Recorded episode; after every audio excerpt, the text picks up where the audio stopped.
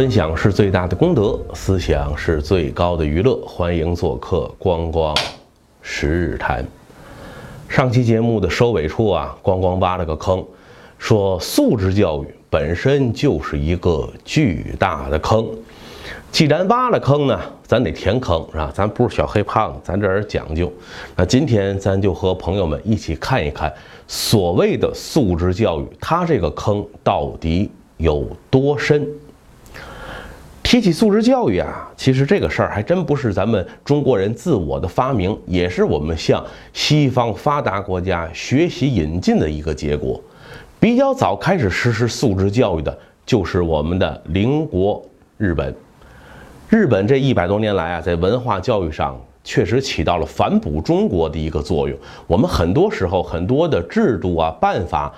特别是对于文化教育方面，乐于向日本人学习。那么，我们先看一看日本实施素质教育，它的结果又是如何？素质教育这个词啊，在日本有一个另外的说法，叫做宽松教育。什么时候日本人提出来这个说法呢？是七十年代的中后期，因为经过了六十年代之后，日本的经济社会高速发展多年，这个时候啊，日本的家长开始出现了一种担忧，说我们的孩子既然生活已经过得比我们要幸福富足的多了，为什么还让学业折磨得这么痛苦，给孩子们这么大的压力呢？在七十年代末开始参加高考的那批日本学生，都是出生于战后，不像他们的父辈出生于战前和二战当中，经历了国家最动荡、最困难的一段时间。这个时期啊，他们的父辈通过自己的努力白手发家，也就是说，七十年代末的高考生啊，就进入了一个富二代的序列。天同此理，人同此心。不光是中国的父母疼孩子，这任何一个国家的父母对子女，这是人类的共性。所以，这时日本已经开始先富起来的那批家庭啊，就提出来，应该让我们的孩子不要再被课业所累，应该全面发展他们的兴趣爱好、人格，按他们自己的特长啊，自由去发展。于是啊，在一九七零年代中期啊，就有教育学者。提出了宽松教育这样一个新的概念，而这种说法也很快得到了日本教育官方的认可。在一九七六年，日本的文部省就出台了一个关于改善小学、中学的课程教改的指导方针。那这个课改的方针啊，主要就是所谓给学生们减负、减小。考试的竞争激烈，那具体的措施啊，第一啊就是缩短课时，第二呢缩短上课时间。当时日本还是每周六天的工作日，课改文件出台之后，这个上学的时间就压缩到了五天。还有一条就是学生报考中学的时候，凡是公立中学不能采取考试，而是按照所住区域。随机划片入学，那这些措施可能咱们朋友听着也非常熟悉哈。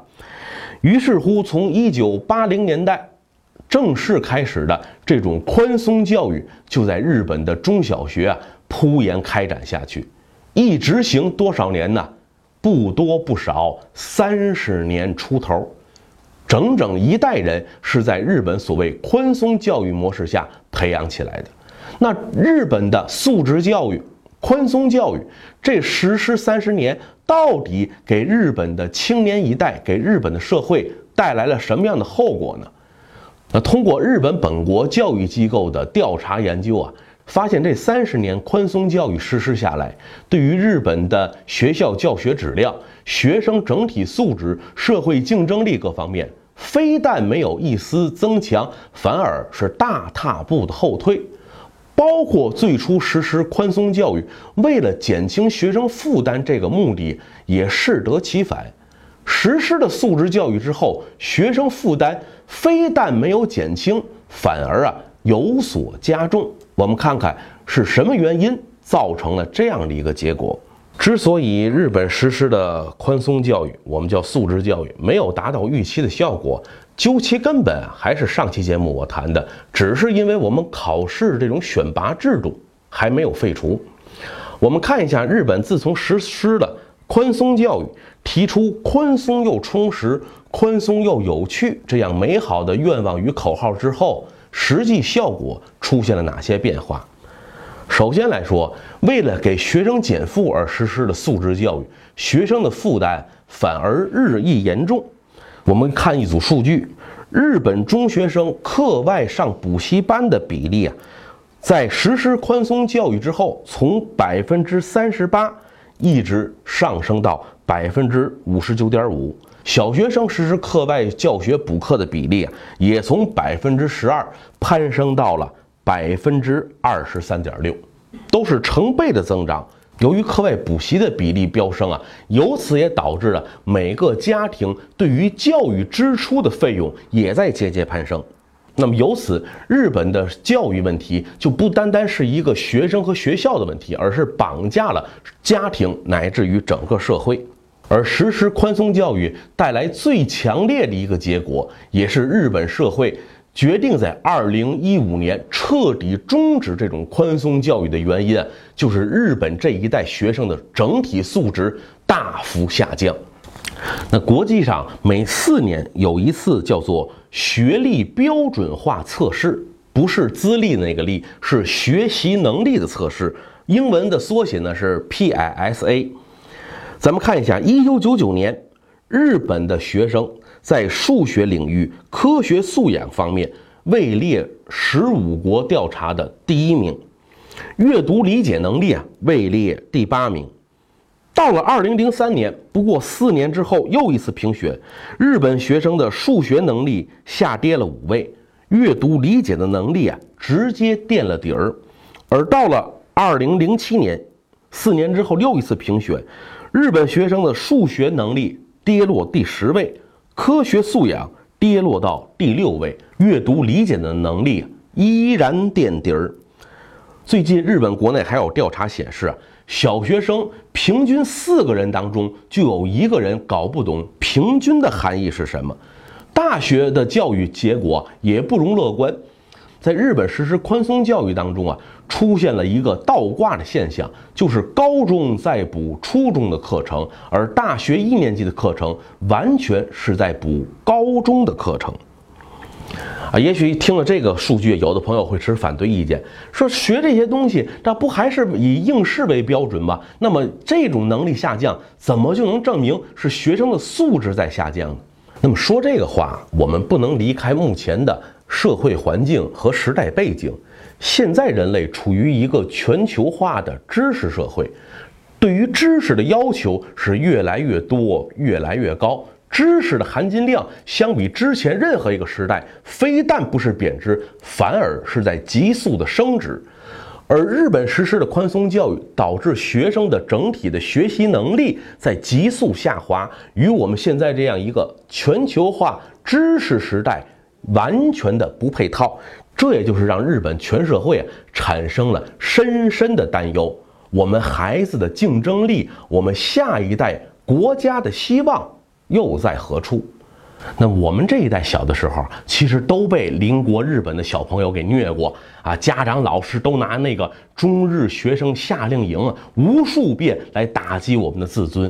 可实际结果又是如何？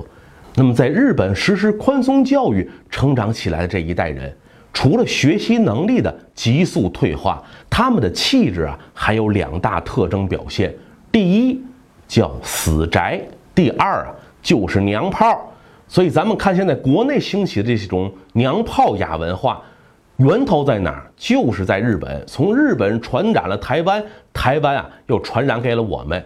我们小时候。被无辜的虐过的那些所谓啊邻国的孩子怎么样？恰恰这些人就是网上今天形成的一个词，叫平成废柴。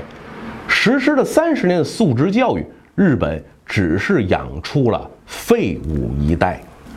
看完了日本，我们把目光往北移一下，看一下我们北方的邻国——北极熊俄罗斯。他们对于教育上有哪些做法值得我们中国学习和借鉴？对于俄罗斯的教育制度啊，光光今天想和大家分享他们在进入新世纪之后对于高考方式的改革。那么，俄罗斯对于高考方式的改革，它做了哪些方面的调整呢？其实说到底啊，非常简单，就是一条，就是把之前他们实施的这种自主招生改成了全国统考。俄罗斯决定把高考的自主招生收回，变成全国统考，原因就是两个：第一啊，是遏制教育腐败；第二，是为了保证高考最大的。公平性，第一个原因大家都很很好理解，我们可能国内的很多考生家庭啊，对此问题也是感同身受。那么学校有了自主命题招生的权利，考生啊为了上名牌大学，为了上所谓的好专业，那么家长向学校向负责的老师啊输送利益，这就是制度产生的一种必然。莫斯科内务局啊有一个数据通报，在两千零一年的时候。仅仅莫斯科一市就有四十二名大学教师涉及腐败问题被提起公诉，这是俄罗斯要收回高考自主权的第一个原因。第二个，我们看一看实施自主招生、自主命题之后，那么高考产生了哪些不公平？在俄罗斯，考生如果想进入一个好的大学，你必须要先期啊参加这个大学所办的一个培训班，也叫预科班。那么这个大学预科班有自己的课程，也就是针对着将来他这个学校考试而开设的，这量身定制。而不上这种预科班呢，你被名牌大学录取的比例啊微乎其微。那这种方式啊，也就导致了那些居住在农村地区、边远地区和家庭经济能力并不优异的考生进入重点大学的希望非常渺茫。我们看一组数字，在实施自主招生之前，以俄罗斯最高学府莫斯科大学为例，那个时期莫斯科大学在校学生比例，本市生源只占百分之二十六。百分之七十四的学生啊是非莫斯科生源，而实施了这种自主招生制度之后，整个数据完全实现了一个逆盘倒挂。莫斯科本市生源在莫斯科大学比例居然已经占到了百分之七十五，这就是自主招生带来的一个极大的不公平。这种现象实际在我们国家实施自主招生这些年来讲，也是普遍存在的。首先表现就是在校的大学生，我们现在农村生源急剧的下降。那么其次就是一些重点大学啊，对于所在地的生源招收比例越来越高。比如咱们南方某所号称江南第一学府的名牌大学。他所招的本地生源最高的时候已经接近百分之七十，被香港的媒体讥讽为沦为了地方性院校。莫说江南第一学府，就是某某市第一学府啊，你现在都不配了。那更不要说在自主招生过程当中那些名目繁多的各种加分项，什么文体特长生。那么这种证明，我们如何保证它的可信性？确实，实际操作当中啊不易把握。这就像我们每个人什么出国买房要开的那个收入证明，如何来监控它的真实，就是第一大问题啊。比如咱们有的啊非常优秀的，现在被捧为这种名媛的大美女，当年举杯奶茶、跳个健美操就能保送进清华。这样的现象绝非个案。鉴于看到了自主招生带来了教育不公平和学术腐败问题啊，俄罗斯联邦决定在两千零三年开始试点实施，恢复统一命题考试。到两千零九年，经普京的签署，俄罗斯全国恢复了高考的统一试卷。讲完了两个域外的例子，我们看一看本国的情况如何。在实施自主招生、自主命题的高考改革之后，我们国家通过高考选拔人才，到底有没有什么新的变化呢？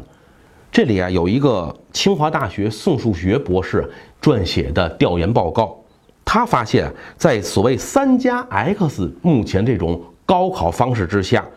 片面追求升学率的问题，